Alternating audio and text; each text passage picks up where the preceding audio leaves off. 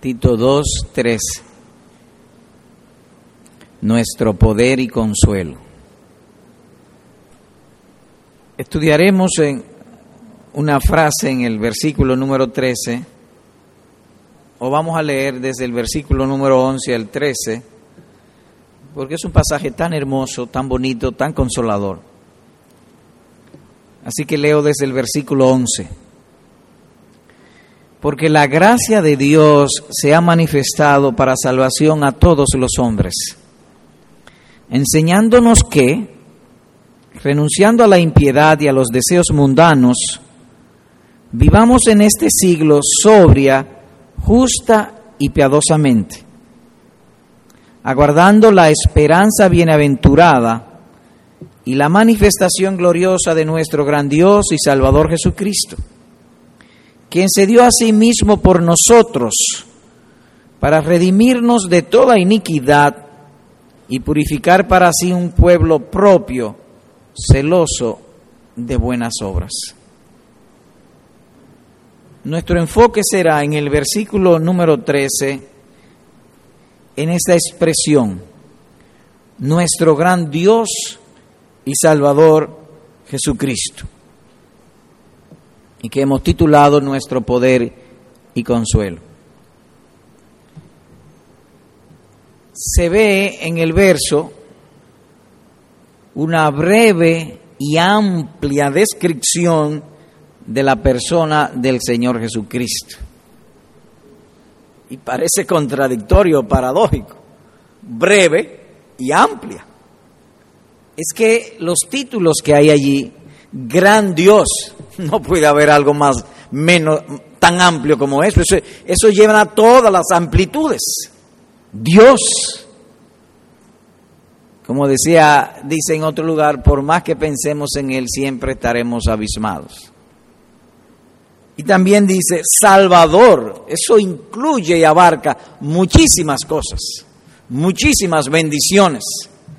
Bueno, yo diría que toda la historia tiene un solo título, el plan de redención, que Dios se agrada en salvar. Así que es breve, gran Dios y Salvador, pero también amplísimo. El, el, punto es que a nuestro Señor Jesucristo se le describe aquí con un título doble.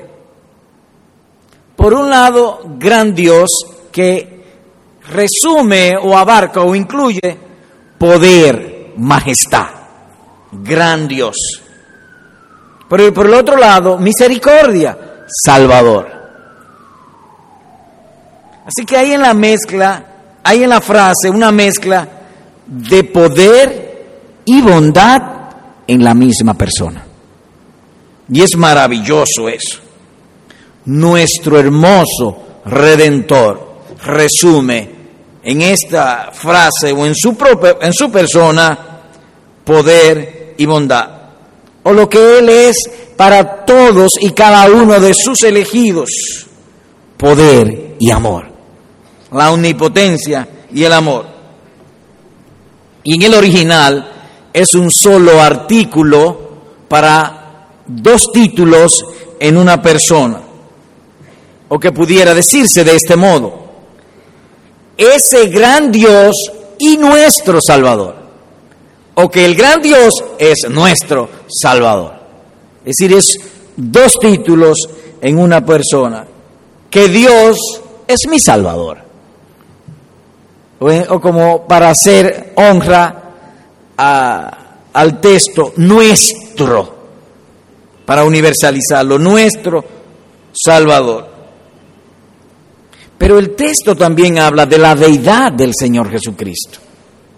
Porque dice gran Dios y Salvador Jesucristo. Y dice que estamos aguardando su regreso. Y en ningún lugar de las Santas Escrituras se dice que estamos aguardando el regreso del Padre, sino del Señor Jesucristo. Así que habla, como hemos dicho, de su deidad. Haremos hoy una pregunta. Y de eso la meditación será breve, en, perdón, no breve, sino concentrado en eso. No me atrevo a decir que breve. La pregunta es esta. ¿por qué mezclar sus títulos de poder y compasión? Gran Dios, la omnipotencia. Salvador, compasión o misericordia. Bueno, de entrada pudiéramos decir que Él siendo el gran Dios, aún siendo el gran Dios, no se olvida de su gran misericordia. La gran misericordia para nosotros, Él es nuestro Salvador. De modo que eso es consolador para nosotros, porque en el día del gran juicio, cuando cada uno de nosotros se presente en el tribunal de Cristo, la compasión y la ternura que Él tiene o tuvo para con sus elegidos en la cruz del Calvario, la mostrará también en aquel día. Y eso es consolador para nosotros, nuestro gran Dios y Salvador Jesucristo, o para los que confían en Él. En la respuesta se pudieran inferir cuatro asuntos. Cuatro. Su condescendencia, que se trata de un misterio, que es perdonador y que hay un orden divino en todo ello. Así que empecemos con su condescendencia. Es frecuente en la naturaleza humana que cuando estamos encumbrados nos olvidamos de nuestros amigos pobres.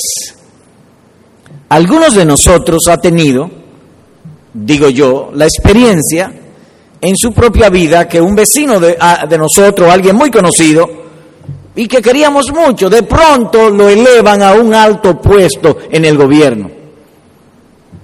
El está encumbrado. Llamamos porque queremos hablar con él y no se acuerda de uno. Eso es normal en la naturaleza humana. En Cristo no es así. Es nuestro gran Dios, el gran Dios, pero Salvador cerca de nosotros. Se acuerda de nosotros, está con nosotros. Y como Él mismo nos reveló, he venido no para ser servido, sino para servir, para dar su vida en rescate por muchos. Así que ese es el corazón de nuestro Salvador. Condesciende. Gran Dios, condesciende en misericordia, en amor, en ternura, en cariño, en el Salvador de nosotros. Y ahora está como si estuviese negociando con el Padre bendiciones para nosotros. Voy pues a preparar lugar para vosotros. En otras palabras, yo vencí la muerte, resucité el tercer día, Estoy sentado a la diestra del Padre, todo poder y dominio en los cielos y en la tierra es mío.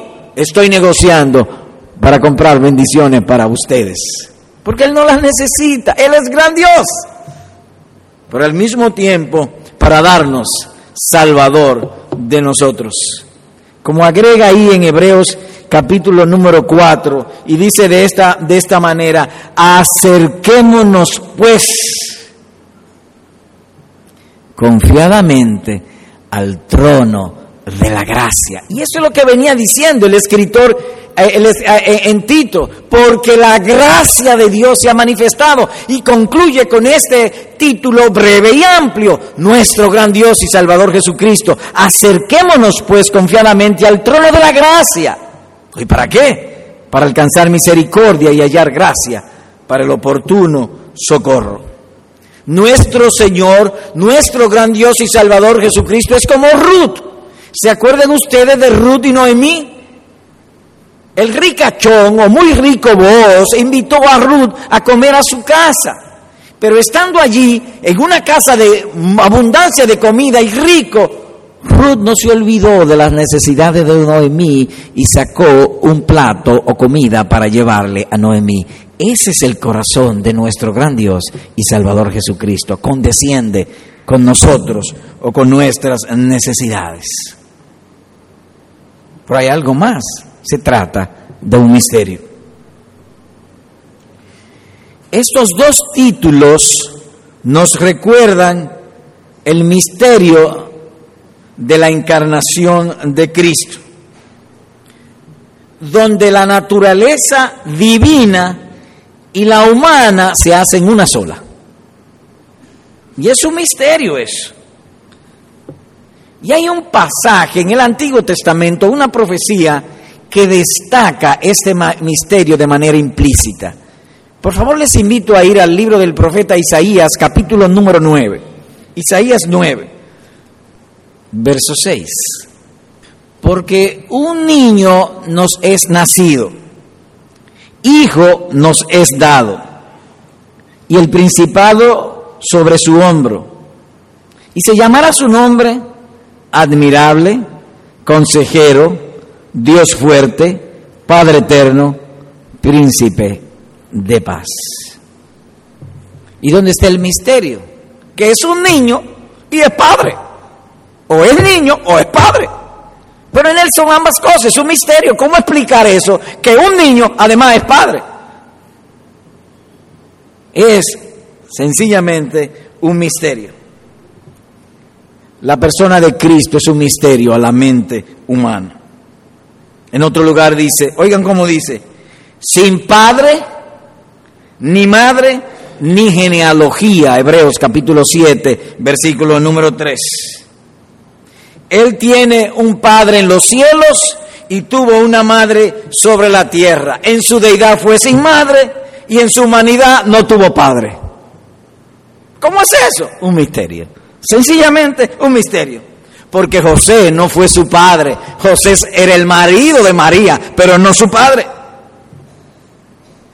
Y en otro lugar agrega, siendo a la verdad muerto en la carne, pero vivificado en el espíritu. Eso es un misterio. Muerto, pero además vivificado. Primera de Pedro capítulo 3, versículo número 8. Así que él fue un hombre sin pecado para que muriera como el cordero inocente. Y era de naturaleza divina para que viviera y venciera la muerte. Mira ahí, también volvamos allá a Tito, específicamente 1 Timoteo 3, para ver esto del misterio, que se trata realmente de un misterio. Primera a Timoteo 3. Leo el verso 16. Nótense, quisiera llamar la atención sobre una palabra. Nótense el apóstol.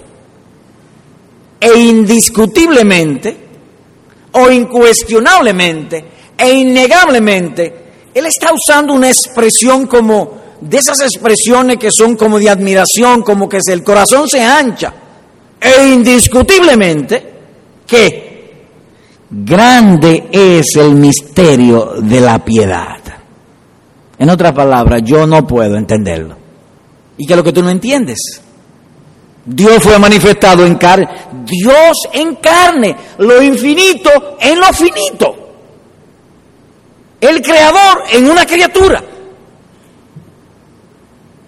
Justificado en el Espíritu, visto de los ángeles, predicado a los gentiles, creído en el mundo, recibido arriba en gloria. Pero la gloria es de Él. Él siempre es glorioso, pero dice que fue recibido arriba en gloria. Indiscutiblemente grande es el misterio de la piedad. Hay dos misterios que la Biblia habla a lo largo de todas sus páginas. Y uno de ellos es este. Cristo es un misterio. ¿Y por qué es un misterio? Dios manifestado en carne. Explíqueme eso. No hay manera de explicarlo. Así que se trata de un misterio. Pero vuelvo al punto, nuestro gran Dios y Salvador Jesucristo Salvador, pero Dios, omnipotente. En otras palabras, que nada ni nadie en los cielos y en la tierra puede quebrar o desviar su inquebrantable voluntad de salvar. Cuando Él bendice, bendito es. Cuando salva, salvo es, ahora y para siempre. Pero además de eso, de que es un misterio, es perdonador. Y aquí me identifico mucho con esto, particularmente, y creo que ustedes cuando me oigan también se identificarán. Porque nosotros los hombres, aún los cristianos, somos perdonadores. Por ejemplo, yo he tenido la experiencia que alguien me ofende, me pide perdón, lo perdono, pero no es que yo estoy tan solícito de hacerle bien y sonreírle. Y yo lo he visto también en gente que yo le he ofendido, le pido perdón y usted ve que pasan los días, las semanas y los años y siguen agrios. Esa es nuestra naturaleza. Perdonamos, pero al mismo tiempo tenemos reservas para hacer el bien. Pero he aquí nuestro gran Dios, la omnipotencia para vengarse, para tratarnos justamente y no acorta su brazo para salvar. Él es perdonador, Él se deleita en perdonar. Maravilloso. En otras palabras, que cuando nosotros perdonamos, por necesidad presentamos una cara agradable para que no digan que no somos cristianos. Pero Él no tiene necesidad. Sin embargo, nos hace el bien, nos perdona, nos hace el bien, nos preserva, nos prevé, nos cuida y nos ha llamado a gloria eterna. Él es perdonador. Se deleita en perdonar. Es el carácter que vemos en David, que tuvo en sus manos a su enemigo, a su perseguidor Saúl, y no lo mató. Y Saúl le elogió con estas palabras. Cuando un hombre haya a su enemigo, ¿lo deja ir sano y salvo? Primero Samuel 24, 19. En otra palabra, esto es extraño, David, lo que tú estás haciendo conmigo.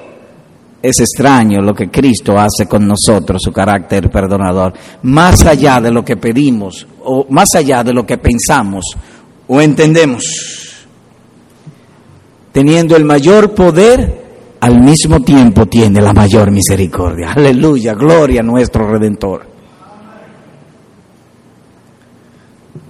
Como alguien ha escrito, oh, cuando aprenderemos de Cristo a ser fuertes y compasivos.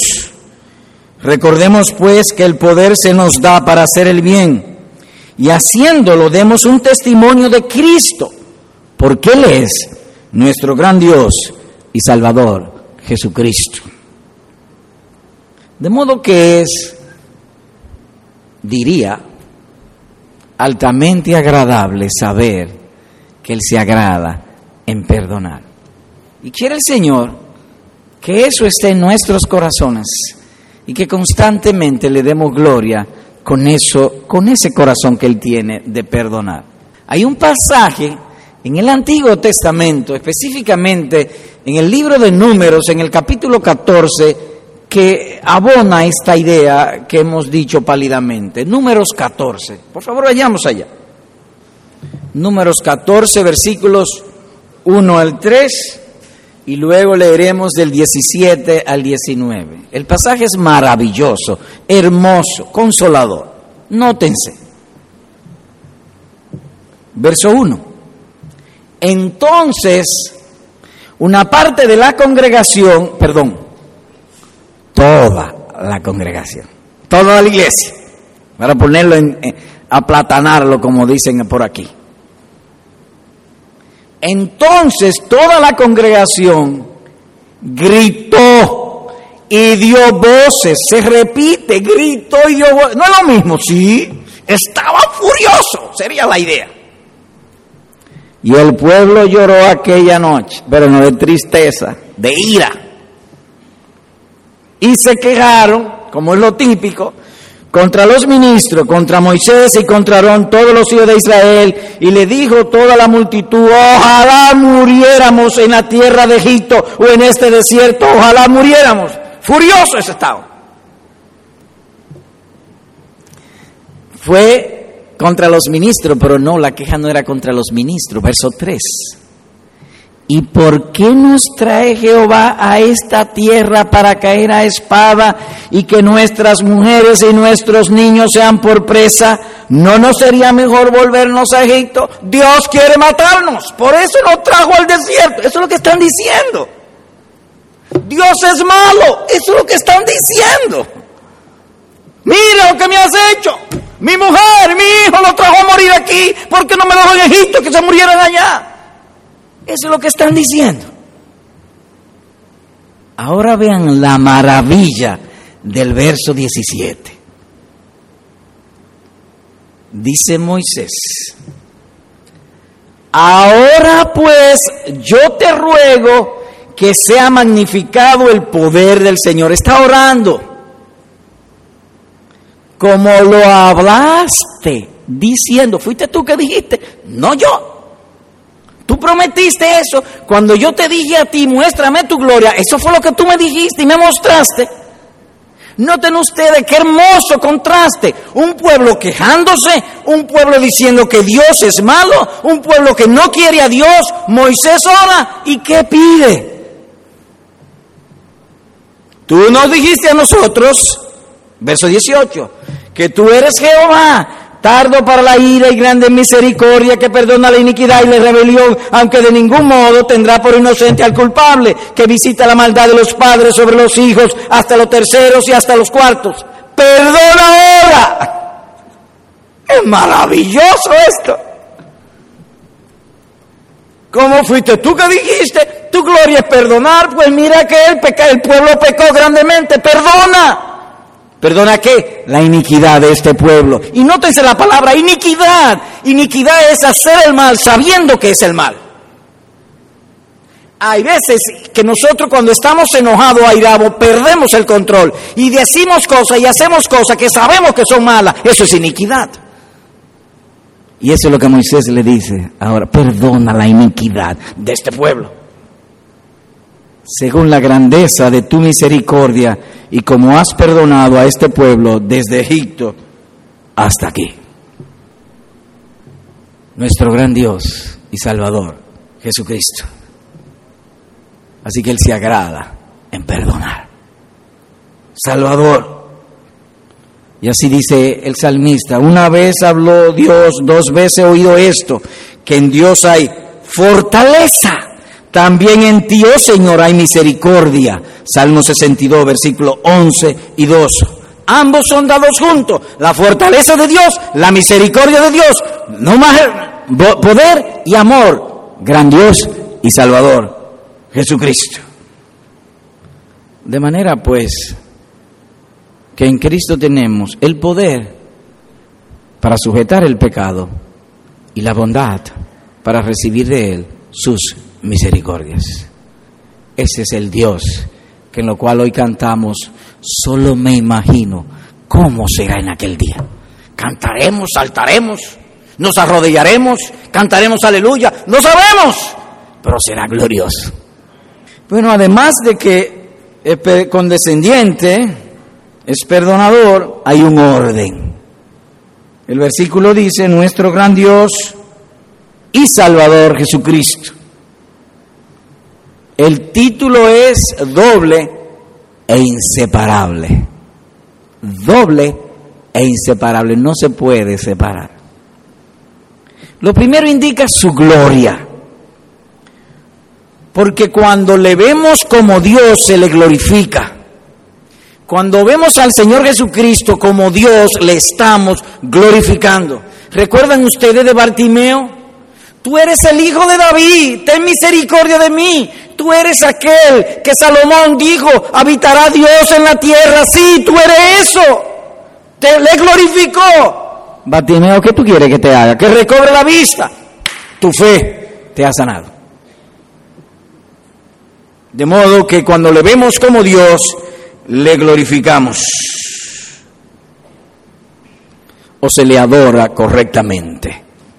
Verle como Dios. Tal fue el caso de Tomás. ¿Recuerdan ustedes en Juan capítulo número 20, versículo 28? Respondió Tomás y le dijo, Señor mío y Dios mío, y le adoró. Y le adoró. Así que lo primero indica su gloria. Lo segundo, nuestra felicidad, que al mismo tiempo su bondad. Hacernos felices para siempre. Ahora, entiéndase que si alguien ve a Cristo como Salvador y no le ve como Dios, no puede ser salvo. Me explico. Cuando el apóstol Pablo se despedía de la iglesia de Éfeso en Hechos 20, dice, y no es rehuidos de anunciar todo el consejo de Dios, todo el consejo de Dios, el arrepentimiento hacia Dios y la fe en el Señor Jesucristo. Nadie puede arrepentirse si no ve a Dios, porque es el arrepentimiento hacia Dios, es con Dios. Así que lo primero que nosotros vemos es a Dios y nos arrepentimos, le glorificamos. O nos humillamos al ver a nuestro Señor Jesucristo como Dios y viéndole como Dios, entonces Él es nuestro Salvador. Esa es la tristeza de los ruselistas o los mal llamados testigos de Jehová, que ellos niegan la deidad del Señor Jesucristo, no pueden ser salvos nunca, porque hay que verle como nuestro gran Dios, y a menos que uno no le vea como gran Dios, Él no puede ser nuestro Salvador. Son inseparables. Primero verle como Dios y luego entonces Él será nuestro Salvador, o Señor y Salvador. O que su oficio de Salvador será eficaz en nosotros cuando le veamos como Dios. O como dice el salmista, en tu luz, oh Dios, veremos la luz. Yo no puedo verme a mí mismo como pecador o habiendo violado la ley de Dios si la luz de Dios no viene a mí primero. Tengo que verle como Dios, nuestro gran Dios y Salvador Jesucristo. Y ese es el método del Evangelio.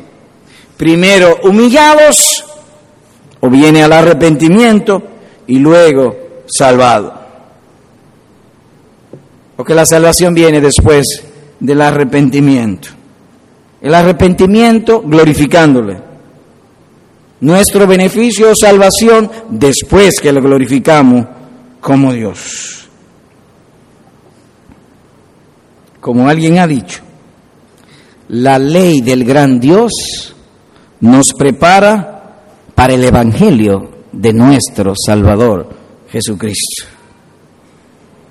Así que hay un gran Dios contra el cual hemos pecado y un amante Salvador que murió por nuestros pecados. Así que son ambos títulos en uno solo, nuestro gran Dios y Salvador Jesucristo. ¿Qué vimos hoy? Bueno, el texto que se escogió es nuestro gran Dios y Salvador Jesucristo. Y se hizo una pregunta. ¿Por qué estos dos títulos están unidos o mezclados en la misma persona? Bueno, se dijo que están unidos en la misma persona o se responde de esto de varias maneras. Primero, nota su condescendencia. Luego que es un misterio. Luego que es perdonador y finalmente que es nuestro Salvador o nuestro Redentor o que hay un orden, ver a Dios y luego confiar en el Señor Jesucristo. Aplicación.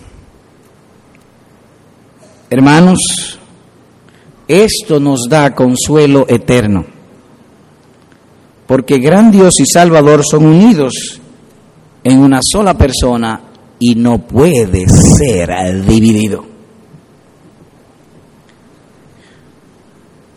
¿Y dónde está el consuelo? Que Dios no hace nada a su pueblo, en su pueblo o con su pueblo sin al mismo tiempo ser salvador. Ambas cosas. Cristo es gran Dios, pero es mi hermano mayor es nuestro hermano mayor. Yo no sé si a usted le ha sucedido, a mí me ha sucedido y lo voy a decir simplemente. Creo que edifica. Hay veces que vengo a mi tiempo de oración, me siento tan pecaminoso que no sé cómo acercarme. ¿Y cómo me acerco? Oh, que Jesucristo es un hombre igual que yo, mi hermano mayor. Eso entonces da consuelo a mi alma y puedo entrar e invocarle como nuestro gran Dios, pero también como mi hermano mayor, nuestro gran Salvador Jesucristo. Eso a su vez significa que si la ley del gran Dios te pone en apriete, en situación adversa, en sufrimientos, en dolores, en enfermedades, en riesgos de muerte, no olvide que aunque la ley de Dios, aunque la providencia de Dios te ponga en eso, él nunca, nunca se parará ni se olvidará que es tu Salvador. A los que aman a Dios, todo, absolutamente todo le ayuda bien. ¿Y por qué? Porque Él es nuestro gran Dios y Salvador Jesucristo. Todo es para nuestro bien. En otras palabras, que no hará nada sin salvarte. Y como repetimos a menudo, dos cosas se nos han concedido en Cristo, que creamos en Cristo y que suframos por causa de Cristo, pero nunca hay perjuicio, sí dolores y sufrimiento, pero no perjuicio. Todo, absolutamente todo será para nuestro bien. Así que solo es necesario que en tu vida esta verdad sea tuya. Que podamos decir, por la gracia de nuestro Dios, volvamos al texto, volvamos a Tito, para destacar algo, volvamos allá. Verso 11. Porque la gracia de Dios se ha manifestado para salvación a todos los hombres, enseñándonos. Es la gracia que nos enseña. ¿Qué nos enseña la gracia?